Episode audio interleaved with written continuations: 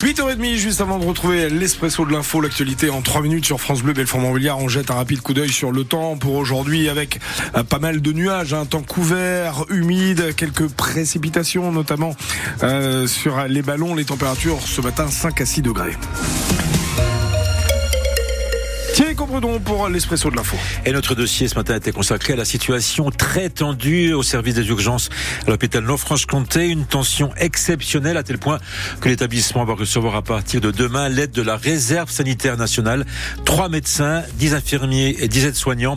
Du jamais vu depuis la période Covid. Stéphanie Coutier est membre de la CGT de l'hôpital Nord-Franche-Comté. Elle parle d'une situation devenue intenable. Aujourd'hui, on va pouvoir parler de couloir d'attente où on essaye de mettre euh, les patients euh, ben, là où il y a de la place. On a des patients qui sont euh, à l'autre bout d'un couloir en fait. Hein. C'est insoutenable. Là, on a du personnel épuisé. C'est source de stress, d'angoisse et pour le personnel et pour les patients. C'est un peu la réponse du berger à la bergère. Ce week-end, dans les colonnes du Figaro, la maire de Montbéliard, Marie-Noël Biguinet, dressait un bilan alarmant de la délinquance dans sa ville. On doit faire le boulot de l'État, avait-elle notamment déclaré.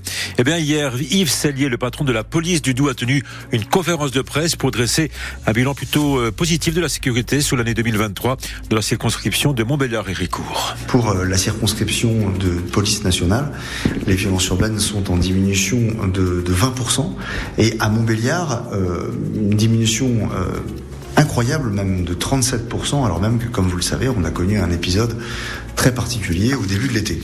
Et c'est le secteur où les chiffres sont en progression significative, ce sont les violences intrafamiliales et conjugales. À la rentrée de septembre, la Franche-Comté va perdre 155 postes de professeurs. C'est la conséquence de la baisse annoncée du nombre d'élèves à la rentrée, 2800 élèves en moins.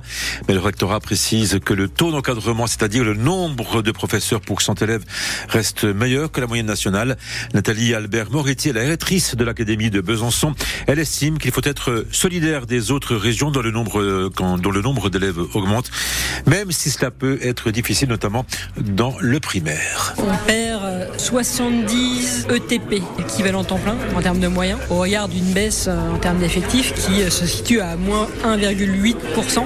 La déprise démographique qui marque la qualité de Besançon, elle est quand même euh, extrêmement importante. Et pour dénoncer ces pertes de postes, l'intersyndicale des enseignants appelle d'ores déjà une nouvelle journée de grève. Ce sera le 1er février prochain. Le tiercé fêtait hier ses 70 ans. Lancé sur l'hippodrome d'Anguin-les-Bains, c'était le 22 janvier 1954. Le tiercé est le roi des paris hippiques à Belfort, comme partout ailleurs.